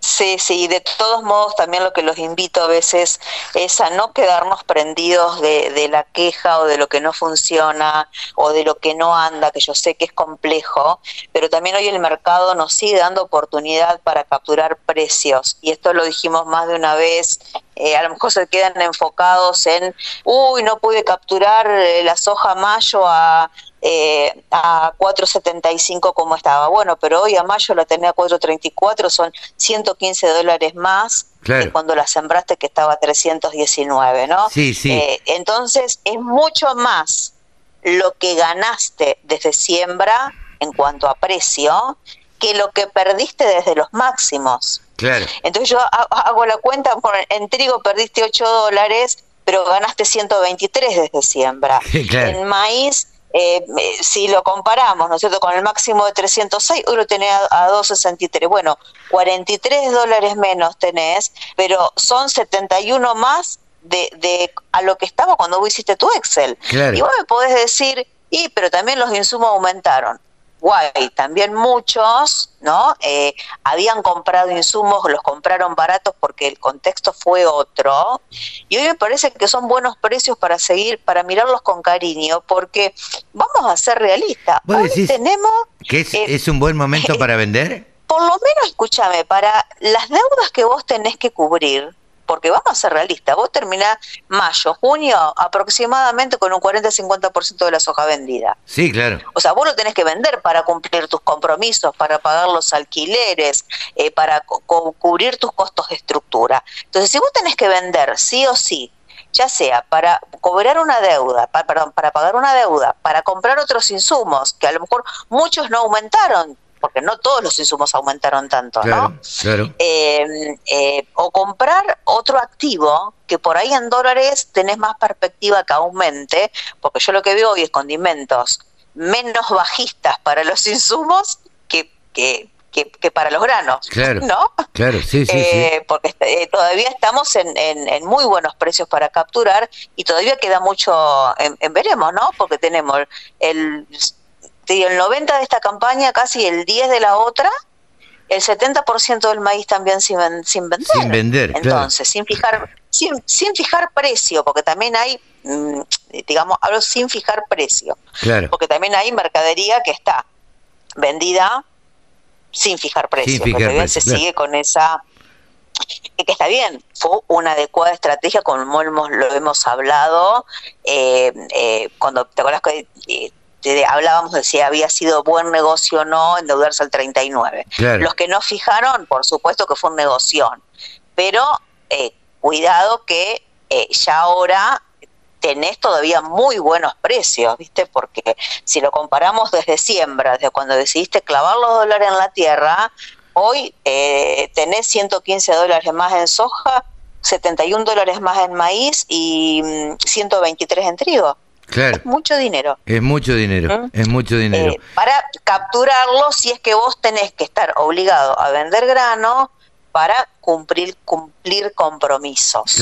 Entonces, bueno, eh, es para algunas cosas también mirar que hay luces verdes, digamos, que como para aprovechar en este, digo, en esta realidad que como escribí en mi última columna nos coloca ante el muro de la escasez. Sin duda, eso es una manera de ver el vaso medio lleno, ¿no? Y no medio vacío. Eh, y, tratar de ser optimistas dentro del contexto que no es del todo favorable, pero bueno, algunas cosas se pueden rescatar. Moni, muchas gracias, como siempre. Carlos, no, gracias a vos como siempre. Un abrazo. Un abrazo. Nos, nos hablamos dentro de 15 días seguramente. Mónica Ortolani. Bueno, bueno. Mónica Ortolani ha pasado aquí por los micrófonos de la radio del campo. La encuentran como Ortolani Mónica en las redes sociales y la encuentran también en tonicaonline.com.ar. Chao Moni, gracias. Chao, chao. Saludos a todos. Gracias, Carlos. 24 horas. Los 7 días de la semana. Toda la información que te interesa. Toda la música que te acompaña. Mejore la productividad y desarrollo de sus animales. Cría y recría Olivit SE. Más carne, más leche, más lana, mayor fertilidad. Olivit SE. Mejores terneros, corderos y lechones con Olivit SE de Agrofarma. En la segunda, seguimos acompañando el trabajo del campo con las mejores coberturas y descuentos por ciclo productivo. Entendemos de riesgos, por eso somos tu mejor aliado. Cotiza tu seguro ahora en granizo4x4.com.ar. La segunda seguros. Lo primero sos vos. Superintendencia de Seguros de la Nación. Órgano de control 0800 www.ssn.gov.ar. Número de inscripción 0317. En Agrofy transformamos la manera de comprar los productos que necesitas para tu campo. Ingresa en agrofy.com y busca entre más de 150.000 productos y las marcas más destacadas del agro con ofertas imperdibles. Agrofy, la mejor opción para tu campo. La radio del campo única emisora con programación 100% agropecuaria. El gurú de los periodistas agropecuarios se llama Pablo Adriani. El gurú de los analistas de mercados, periodista, analista de mercados, es Pablo Adriani. Pablo, ¿cómo te va? Buenas tardes. Buenos días, buenas noches. Buenos días, Carlos. ¿Cómo te va? Sí, un saludo para toda la audiencia, que cada vez es mayor los que nos siguen. Así que importante transmitir conocimientos, contenidos, análisis y opinión. Porque repetir lo que todo el mundo repite, vos sabés que no es nuestra característica, ¿no? No, sin duda, sin duda. Pero, ¿sabes qué? Yo estaba pensando hoy, digo, cuando charle con Pablo Adriani, ¿qué le voy a preguntar? A ver, ¿cómo están los mercados internacionales? ¿Cómo está el mercado eh, interno? Eh, ¿Qué es lo más importante en este momento? Mira, yo te diría con una frase que engloba un poco lo que está pasando en la Argentina de hoy. Sí. Hoy es más importante para un empresario argentino la política agropecuaria, agroexportadora interna de nuestro gobierno, intervencionista y estatista, sí que, el conflicto del Mar Negro entre Rusia y Ucrania. Mira lo que le estoy diciendo. Ah, la, la, la, pará, pará, pará. Esto, como diría Fantino, pará, pará, pará. Eh, esto es casi un título, Pablo. Esto es... Totalmente, totalmente, totalmente. Es más importante lo que pasa en Argentina que lo que pasa en el exterior. Claro, con el, con el componente de, del conflicto del Mar Negro, que está metido en el, en el riñón de, de la oferta de trigo, de maíz y de aceite de girasol más importante del mundo. O sea, está bien que Estados Unidos es el primer exportador mundial de maíz, Brasil y Argentina luchan por el segundo puesto, Ucrania está cuarto, pero en el caso específico del mercado de trigo, Rusia y Ucrania en conjunto tienen más del 20% del comercio mundial. En el caso específico del aceite de soja, de girasol, escucha esto, Rusia y Ucrania en conjunto tienen el casi el 80% del comercio mundial de aceite de girasol. Yo te, a ver, te sé un tipo que analiza absolutamente todo y que mira eh, eh, geopolíticamente eh, todas las posibilidades. Esta guerra hace que, que, ¿qué es lo que hace? Eh, ¿Reduce los stocks de maíz o, de girasol o de trigo? O, o, qué es lo que hace? ¿O no va a afectar en nada? ¿O los productores agropecuarios de Ucrania y de Rusia van a seguir trabajando como siguen acá de la misma manera? No, no, no, acá hay un problema muy serio porque ya el Departamento de Agricultura de Estados Unidos recortó exportaciones de maíz de Ucrania. Eh, Ucrania exporta 38 millones de toneladas de maíz. Sí. Rusia, Rusia exporta solamente 4 millones y medio, o sea que Rusia no es factor de mercado en maíz. Y recortó las exportaciones de trigo en Ucrania y Rusia. Entonces acá nos encontramos con un problema muy serio. Yo estuve hablando con unos colegas en Europa, en Madrid, en España, que me están diciendo que eh, eh, va a haber un problema de, seguridad alimentaria global, que te pongo un par de ejemplos nada más. Pará, pará, pará, pará. Este es otro título, eh, Pablo. ¿Seguridad alimentaria internacional? Sí, porque vos tenés casos como el norte de África y países de Medio Oriente, donde el 80% de las exportaciones de trigo del Mar Negro van al norte de África a países de Medio Oriente y, algunos tigres del sudeste asiático. Entonces vos te podés imaginar el norte de África, el nivel, el poder adquisitivo que tienen, que es muy alto, que de la noche a la mañana no tienen, no tienen trigo, no tienen trigo para hacer el pan, para hacer las pastas, para hacer las comidas regionales que ellos tienen. Y la primavera árabe, acordate, se produjo porque el pueblo se rebeló porque no tenían pan. Claro. Entonces está habiendo un problema de ese tipo. En Europa, sin ir más lejos, en España, tienen maíz para dos meses de consumo.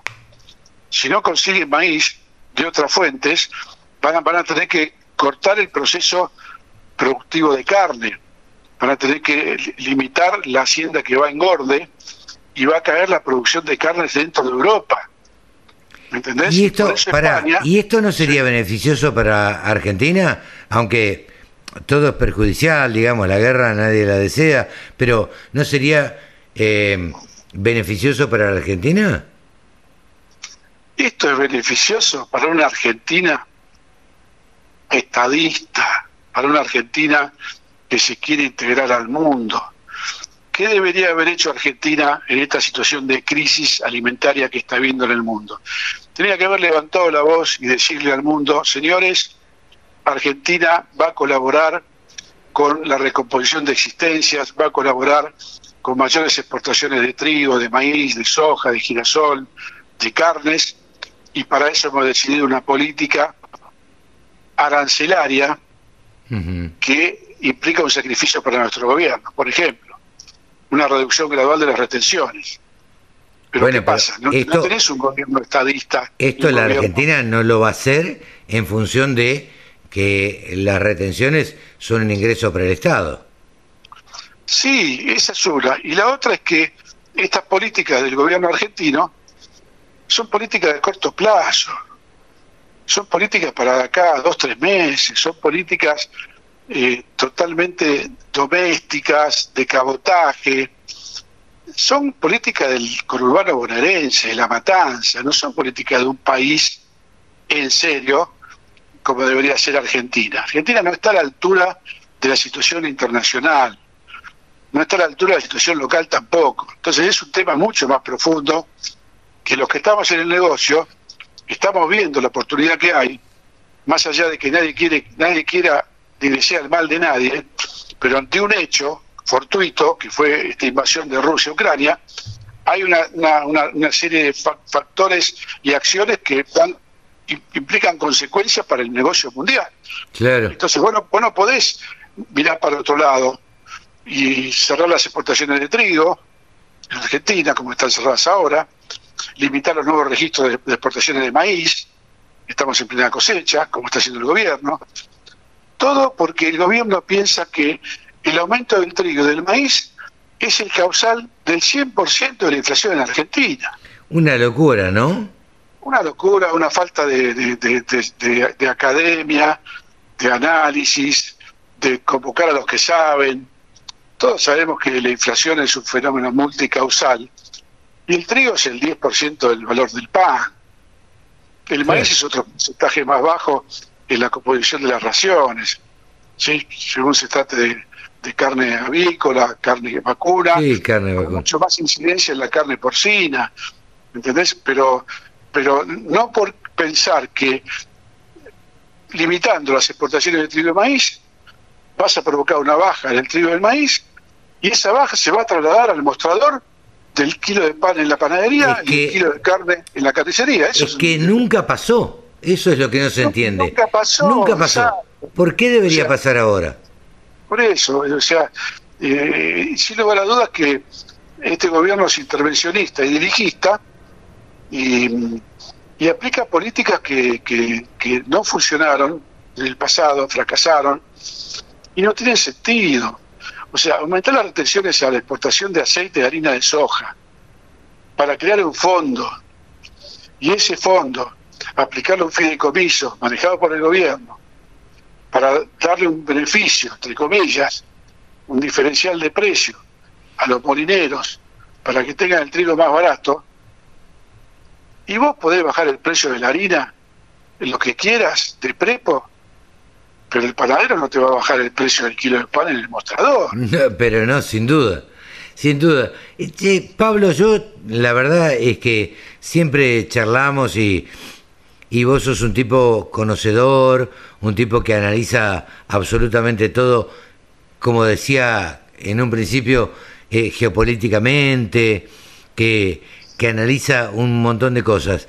Eh, ¿qué, ¿Qué opinás de este aumento del gasoil que, que se da casi en una sola provincia?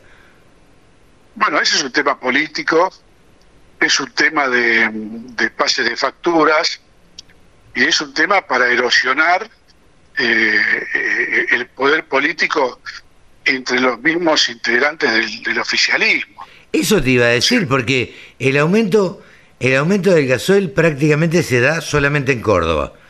Eh, o sea, vamos a diferenciar un poco. Vos cuando te refieres al aumento del gasoil, te estás refiriendo a la presión, a la venta por arriba del precio. Claro. O sea, el, transportista tiene que pagar un sobreprecio del valor oficial del gasoil. El transportista y el y el contratista. Exacto. Bueno, eso es un, eso es un, es una maniobra realmente muy cartelizada y, y muy muy sucia, donde la justicia en Argentina, que por lo que pocos que sabemos no existe, debería actuar de facto y, castigar a los sobreprecios que cobran algunas empresas por el combustible. Eh, en este programa, un ratito antes eh, de que charles vos conmigo, eh, nos lo va a contar Mónica, Mónica Ortolani. El, el marido de Mónica Ortolani es contratista y nos cuenta para transmitir lo que pasó, ¿no? Claro, nos cuenta que paga 195 pesos el litro de gasoil. eso es para actuar de oficio y iniciar una demanda legal contra un aumento que va contra, contra el mercado y contra los precios que el gobierno fijó para el gasoil en todo el país, ¿no? Claro, ¿por qué no actúa ahí eh, todos los controles que el gobierno propone para los aumentos de los de los alimentos y, demás? Eso es, lo que no cierra, digamos. Mira, ya que estamos en una mesa de café y nadie nos escucha, el gobierno no controla nada, Carlos. No puede controlar.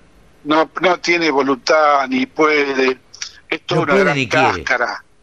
Es toda una gran cáscara. O sea, hay, organismos del gobierno, hay 14 oficinas de controlor, secretarías, subsecretarías, y no se mueven de, la, de la computadora y de la silla y siguen cobrando los sueldos que son en todos casos exorbitantes.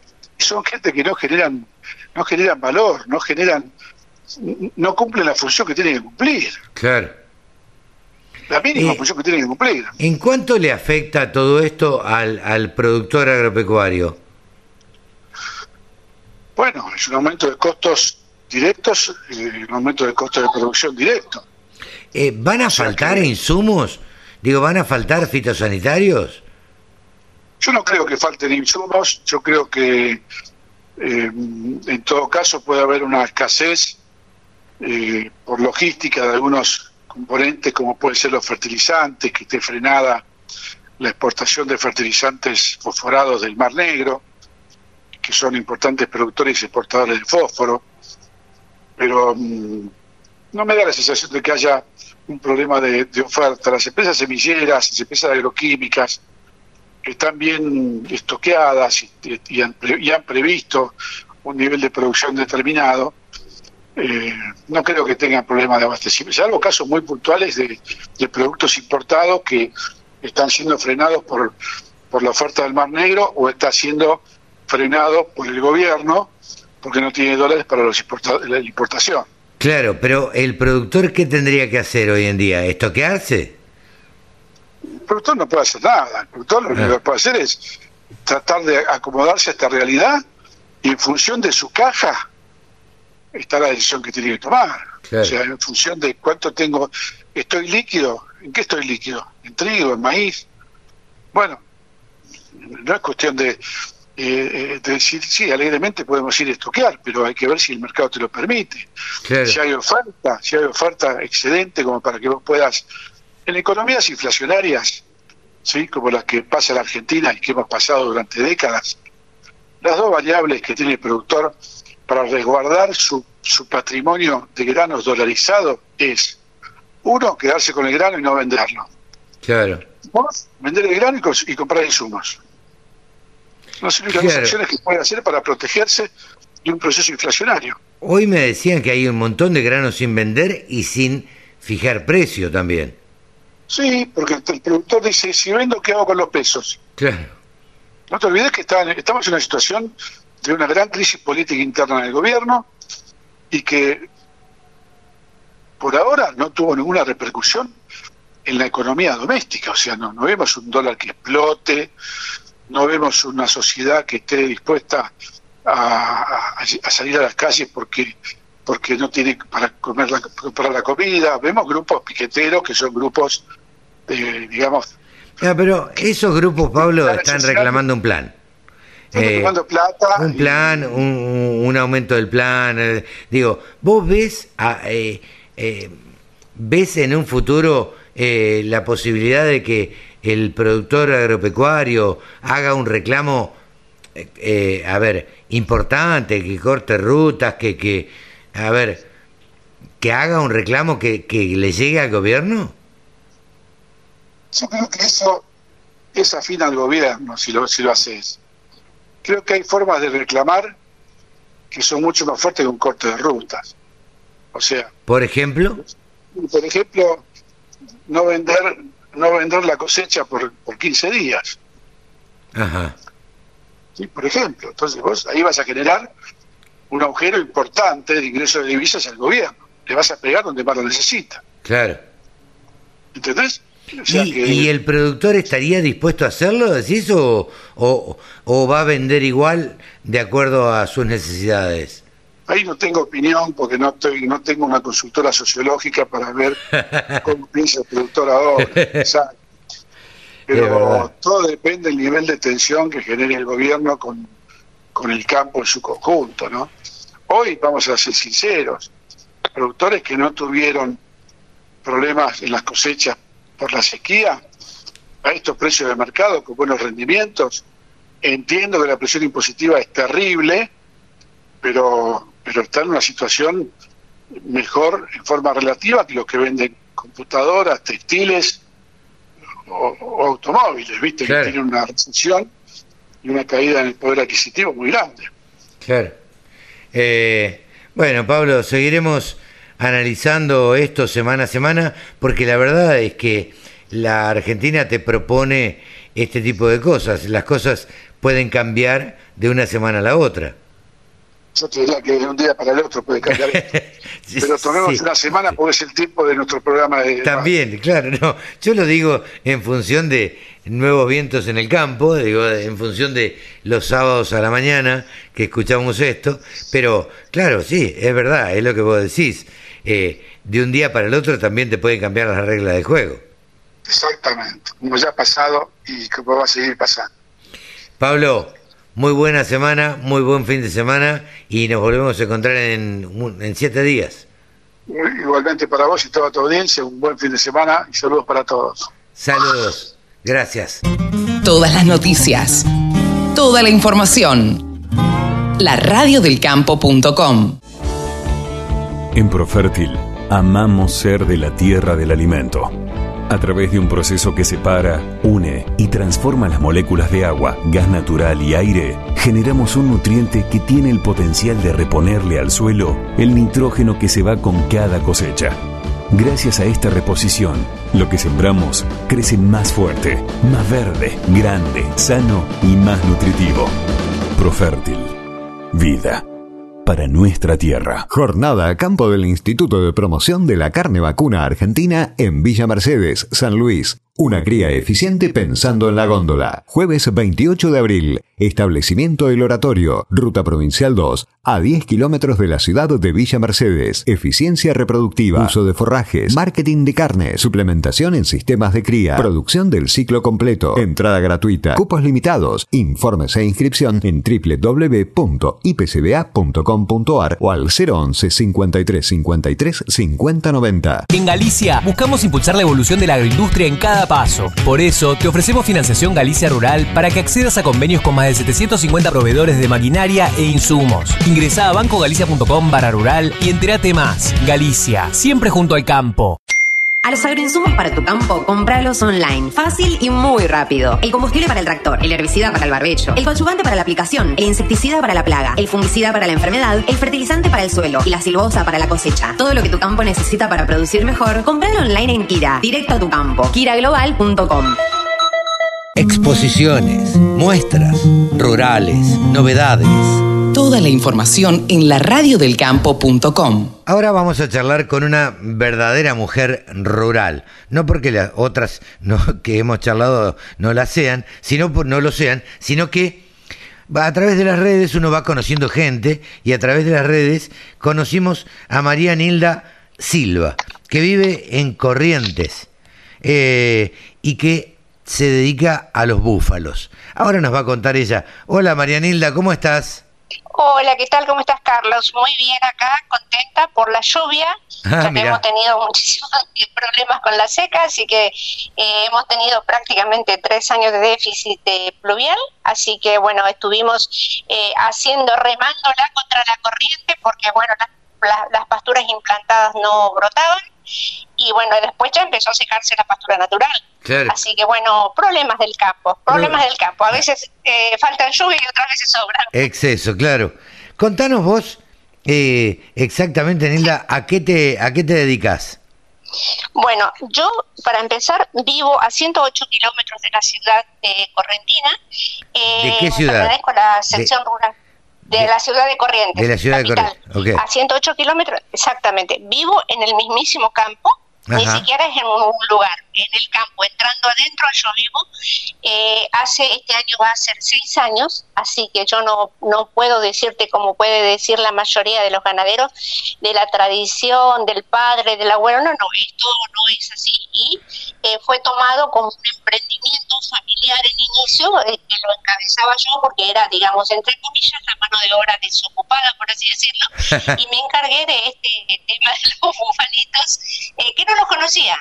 Eh, ah, convengamos que yo, esto, esto, fue un aprendizaje eh, como a, a, contra a contracorriente rapidísimo porque eh, por eso eh, lo, lo, primero que lo primero que hice fue contactarme con la facultad con el INTA con todos los entes que podrían colaborar conmigo eh, porque el, interés mío es ahora hacer un trabajo bueno, digamos, no con un miramiento de poner alambrados y que el animalito se críe y bueno, si vive, vive y si muere, se muere, sino ponerle, hacerle un proyecto, hacer un proyecto con el mismo. Pero dentro de este porque proyecto, búfalo ¿qué, ¿qué es lo que vos te propones hacer con los búfalos? Bueno, el problema con el búfalo es que es un animal que ni siquiera está en los libros de veterinaria, para darte una idea. Claro. Eh, es el primer punto. Segundo punto, la genética bubalina prácticamente eh, estaba, digamos, en desuso o muy poco usada.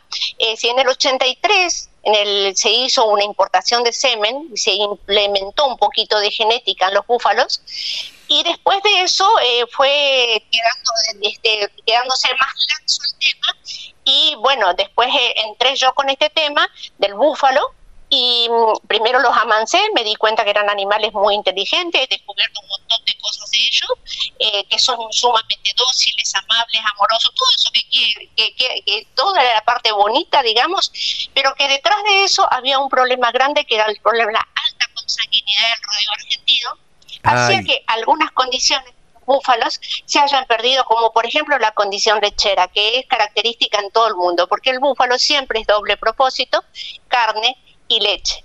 ¿Por qué tenemos, ¿por qué eh, tenemos esa idea, eh, Nilda, que la carne de búfalo es dura? Y porque tal vez pobre carne es un animal que ya está grande o por tan mal faenado, un montón de razones puede ser, también de la vaca, también puede, del, del, bovino, perdón, a veces la carne puede ser dura, pero no tiene, no, no tiene nada que ver con el tema búfalo, que la del búfalo tenga que ser. Obviamente que el búfalo vive hasta los 20 años, entonces podés encontrarte con una carne dura, pero, pero faenado a, tiempo, como generalmente 400 kilos, que son los bubillos que se faenan, que no tienen más de dos años, no tiene por qué ser dura bajo ningún punto de vista. Una carne, una carne con unas características diferentes, es magra, eh, tiene más proteína, la grasita está por encima. Hay algunos detalles que, que, las hace diferentes, pero no, no justamente la terneza. Claro. Eh, vos que los, conocés y que trabajás con los búfalos y que tenés seis años dedicados ya a, trabajar eh, con, esta raza, eh, ¿cuáles son las principales características y, los principales beneficios de la raza? Bueno, mira, nosotros, nosotros tenemos somos una cabaña, eh, una de las, hay cuatro cabañas que denuncian en este momento actualmente que esté vigentes con el tema de las eh, de, la, de las denuncias este, en la sociedad rural argentina, eh, de las cuales dos es nuestra, de la raza mediterránea y de la raza murra. Eh, no la, la, la es llevamos el registro porque justamente nos dedicamos a hacer genética bubalina para poder incorporarle lo que yo te acababa de decir esto que le falta al rodeo, ya sea el que tenga una progenie, que no simplemente el que compra un búfalo diga qué bonito animal y te lo compras porque se lo ve bonito en la pista, sino que pueda comprar también la genética que trae consigo ese animal y de esa manera la única forma es haciendo genética y la genética no es mágica. No, claro. ¿Qué son los beneficios? Los beneficios son, primero, es que se dan en campos donde a veces el bovino difícilmente anden, no tienen problemas con la humedad porque ellos no tienen pietín. Entonces son animales que tienen una pata eh, abierta entre las pezuñas para agarrarse mejor.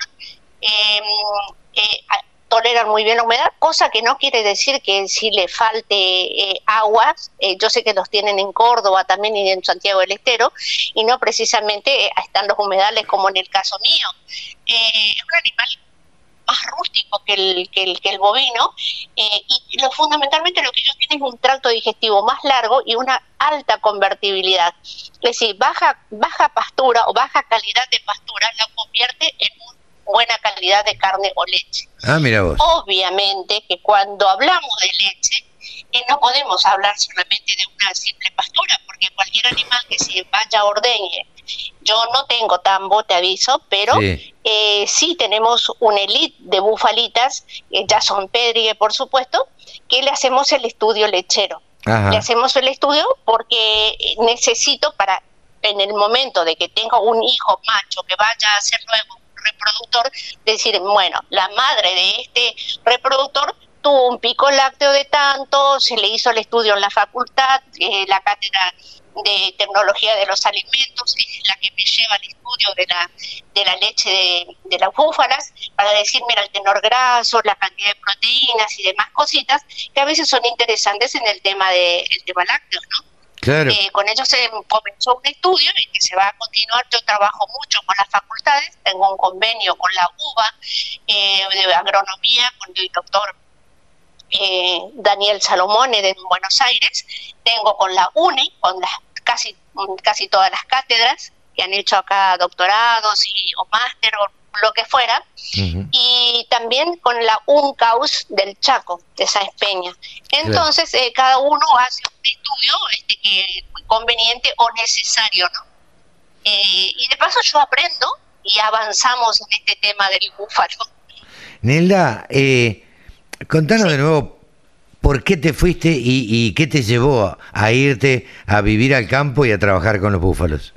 Bueno, lo primero que eh, heredé un, pequeñito un, pequeñito pedazo de tierra correntina de mi abuelo y al que le agregamos otro poquito más, lo posible, porque bueno, no hay campos linderos en venta, dado el tamaño del campo que es pequeñito, eh, no tenía otras chances de hacer el, de, hacer dos cosas, eh, genética, que es lo que yo estoy haciendo, o hacer un tambo, pero el tambo era imposible sin tener lechera. para tener lechera hay que formarla, porque no es comprar holandos. Si vos compras bubillas, en este momento no compras lecheras. No, claro. No existen eso. Tenés que, tenés que formarlo. Entonces ahí es donde se, lo que hice fue hacer, lo que hicimos fue hacer un centro de inseminación. Entonces una cosa trajo lo otro al hacer un centro de inseminación, primero tengo los reproductores, los amansamos, todo el doctor que obviamente que eh, eh, el director es el doctor José Luis Conrad, em, que él, es el que hace las pascuelas, yo amanso al animal para que pueda saltar, actuar, interactuar con los doctores con absoluta confianza y tranquilidad que ellos no van a agredir nunca. la colecta de semen se hace de forma absolutamente natural, solamente una bufalita en celo y el animal salta, se hace un desvío y se coloca en una vagina artificial y luego se procesan las pajuelas de semen. Es decir, que no hay, que nosotros, yo estoy muy a favor del, del, del cuidado animal, ni siquiera nosotros marcamos a fuego, hemos conseguido un permiso, una autorización de la sociedad este, de criadores de búfalo, como también de la sociedad rural, de, de ponerle chip, este, para no, justamente para tratar de no marcarlos. Eh, y con eso, además, hay una gran cosa porque las búfalas, los bebés búfalitos, no, los bucerritos, no son como los que van a su mamá como, como un bovino, no. Ellos pueden ir con otra madre y en el caso nuestro, que hacemos genética, necesitamos que esté con su mamá y saber la cría de quién es. Porque eso todo después mandamos a la Sociedad Rural Argentina a hacer los ADNs. Claro. Entonces, al hacer ADN, eso no cuesta poca plata, por más que seamos socios, nos cuesta menos, pero todo suma. Entonces, eh, tratamos de que sea el correcto, este porque si no sería un desastre de, de No, claro.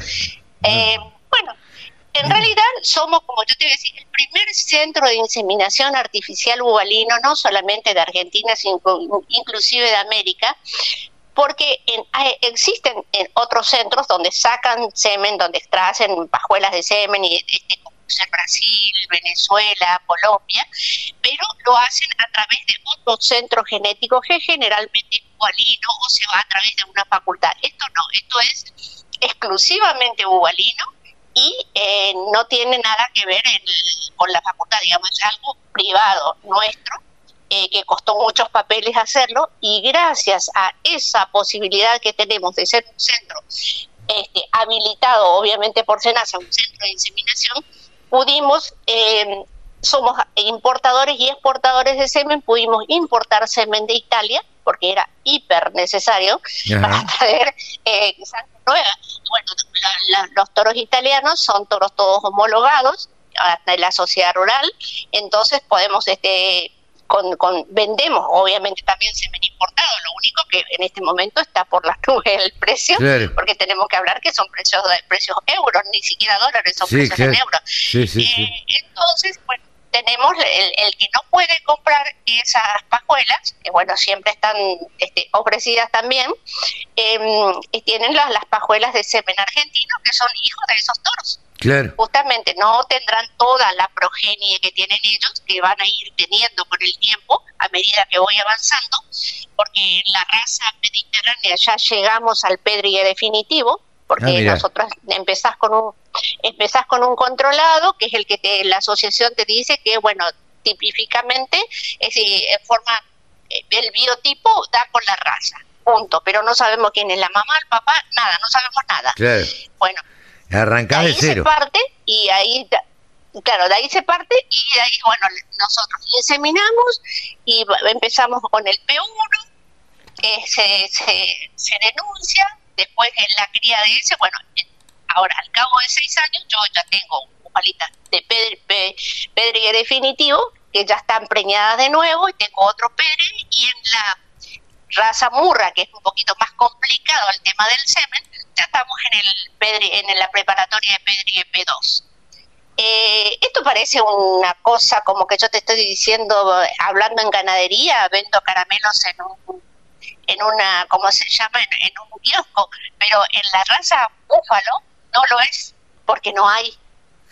no hay, ni aunque vos quieras, no hay. por más que yo tenga todo el dinero mundo y yo quiero salir a comprar, no hay. Es decir, sí o sí, te necesitas o venir a mi centro o hacer un contrabando directamente, literalmente, porque no hay forma de obtener legalmente semipovalino en la Argentina que no sea a través nuestro, por ejemplo, de nuestro centro de inseminación o comprar los sémenes italianos que tenemos nosotros a la venta, por supuesto.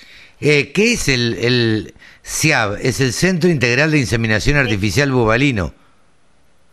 Exactamente. Y además de eso, sí, sí, así es. Eh, y además de, hacer semen, nosotros eh, ya se están haciendo eh, priones. Y ahora en este mes de abril, en estos días tienen que empezar a nacer una camada de, de, bucerritos que han sido implantados in vitro, que también lo es del eh, con una investigación que está realizando la Facultad de Ciencias Veterinarias. Bien, Bien. Con el eh, CONICET incluido. Claro. Con el CONICET incluido, decías. Sí, sí, sí. Así es. Nilda, eh, felicitaciones por este trabajo que haces. Y si la gente te quiere ubicar, ¿dónde te puede ubicar por las redes? Bueno, yo tengo una, una red eh, muy personalizada que se llama Búfalos María Nilda Silva, que la puse así para que sea más simple. Tengo una página no, en Instagram dice Búfalos María Nilda Silva. En ah. Facebook es Cabaña de Búfalo, Pedro Antonio Silva. Y después tengo mi página personal. Igual en ambas siempre figura mi, celular, que es con el que estamos hablando, porque está a la vista de todo, porque es con el que yo trabajo y con el que me, pueden contactar sin ningún tipo de, problema. Eh, nosotros hacemos asesoramiento gratuito eh, no cobramos el asesoramiento, hacemos visitas a los campos, la tipificación de los animales, eh, bueno, todo lo que lo que refiera al búfalo y, lo que no sabemos, ya pedimos ayuda a los profesionales que trabajan con nosotros y por supuesto que ellos están dispuestos a colaborar en lo que sea. Y bueno, nosotros, otra cosa que te voy a comentar, que el búfalo volvió a, volvió a Palermo, eh, después como de había sido como, ha pasado como 18 años que el búfalo no, no regresaba a Palermo y él regresó de mis manos porque este lo amancé obviamente para ir a Palermo un animal tiene que estar sumamente manso, puede estar, tiene que estar en su stand, tiene que poder transitar, etcétera. Y bueno, eh, no solamente tiene que dar las características de, de, la, de, la, genética que ellos te piden, es decir, los ADN, sino que además de eso, necesitan la mansedumbre. Y el búfalo es un animal inteligente, por lo tanto no es tan fácil. Es decir, así como es fácil, al mismo tiempo es difícil, porque no es una ovejita que lo dejas quietito ahí. No, estaba, estaba viendo. inteligente, él sabe que estaba él sabe que es capaz de hacer. Sí, sí. Estaba viendo en tu red social, bueno, eh, vos tirada con los búfalos, acariciándolos, este, eh, casi como mimándolos. Y una nota interesante de Pietro, Pietro Baruselli, que fue incluido en el ranking de la Universidad de Stanford, mirá. Como Exacto, sí, él, eh, con, él, con él fue uno de los, de los tantos primeros que tuvimos tratos en, tratar de contactarnos con personas este, que conocedoras de la, de la especie ubalina justamente para que nos ayude a iniciarnos este, bien eh, como, debe, como debe de ser lo que uno hace. Y lo que te comentaba es que yo vivo acá, eh, sí, estos seis años de mi vida prácticamente los he dedicado al búfalo. Las veces que salí fue por un viaje que tuve que hacer por una cuestión de salud o visitar a mis hijos o una escapada, pero de aquellas rapidísimas, eh, de, unas vacaciones, pero muy entre comillas, que nunca pasó de una semana, porque acá estoy todos los días del año. acá estoy todos los días del año y convivo con ellos. Por eso yo tengo pero para el que quiera información de bufalitos que no sean precisamente científicos, sino comportamientos, características, el estrés, cómo los afecta, todo eso lo he observado, lo he anotado las enfermedades más comunes, todas esas cosas están este, en mi cabeza y en mi corazón. Muchísimas gracias, Nilda. La verdad que te felicitamos por ese trabajo y quien quiera saber de búfalos, que se comunique, que te busque por las redes y si va a encontrar a María Nilda Silva, eh, va a tener toda la información sobre búfalos. Muchas gracias. Sí, toda la información que muchísimas gracias a, a, ti y bueno, un saludo enorme y gracias en nombre del búfalo. Muchas gracias. Ha sido María Nilda Silva eh, de Corrientes, eh, una de las primeras cabañas eh, de criadores de búfalos y el primer centro integral de inseminación artificial bubalino. Todas las voces, todas las opiniones. La radiodelcampo.com.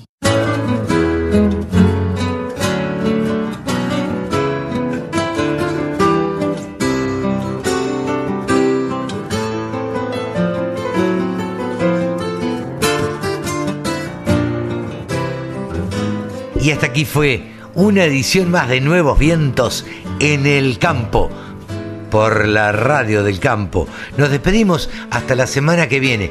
Chau, que lo pasen bien.